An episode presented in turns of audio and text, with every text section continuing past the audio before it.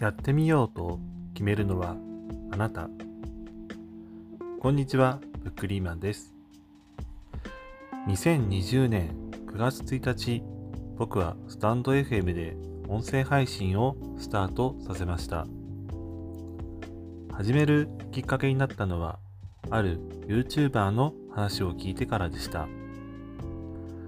音声配信が伸びていく。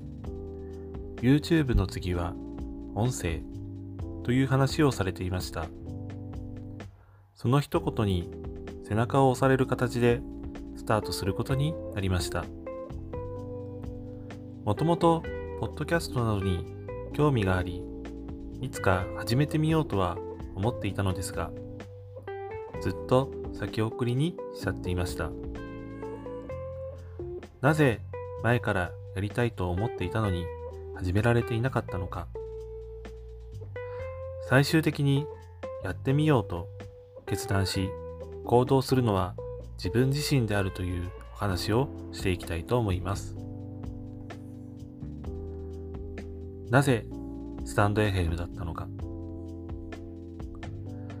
これも始めた理由と一緒なのですが、その有名 YouTuber の方がスタイフが一番使いやすそうとおっしゃっていたので、まずはスタイフで始めることにしました。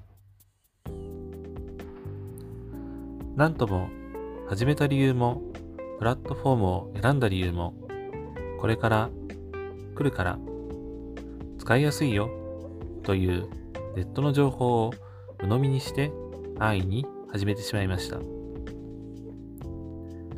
ですが僕にはなんとなくその情報が正しい気がしていました。数年前から他のプラットフォームで音声配信がこれから日本でも流行るということは言われていました。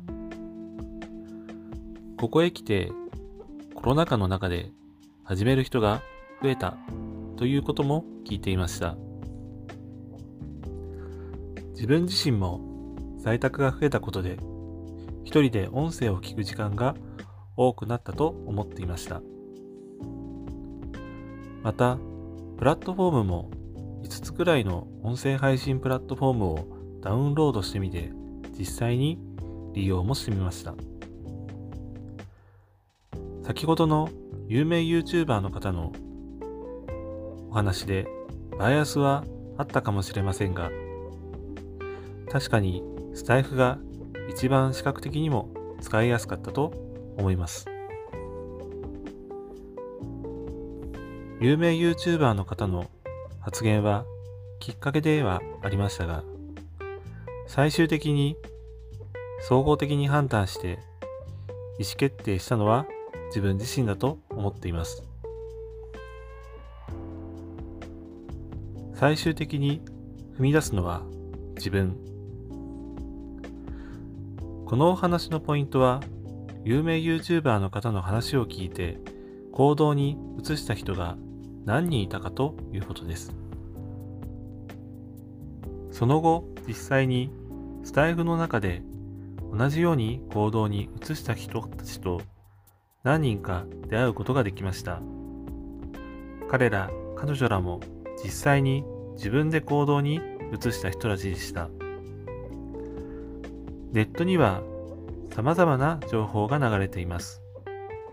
巷でも同じように様々な情報が溢れています。何を信じて、何をきっかけとして行動していくかは、タイミングやその時々の運もあるかもしれません。しかし、やってみようと行動を起こすのは自分自身であると思います。冒頭のポッドキャストをやろうとしていて、ずっと先送りにしていた僕の例ですが、決断できなかったから先延ばしにしていたんだと思います。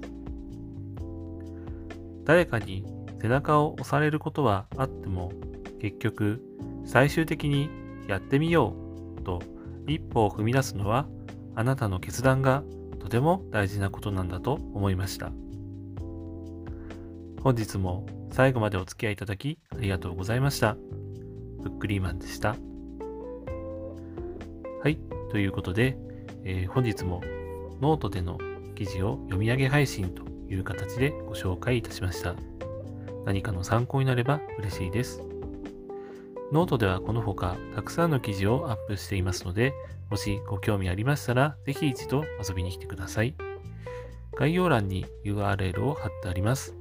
よろしくお願いいたします。それではまた。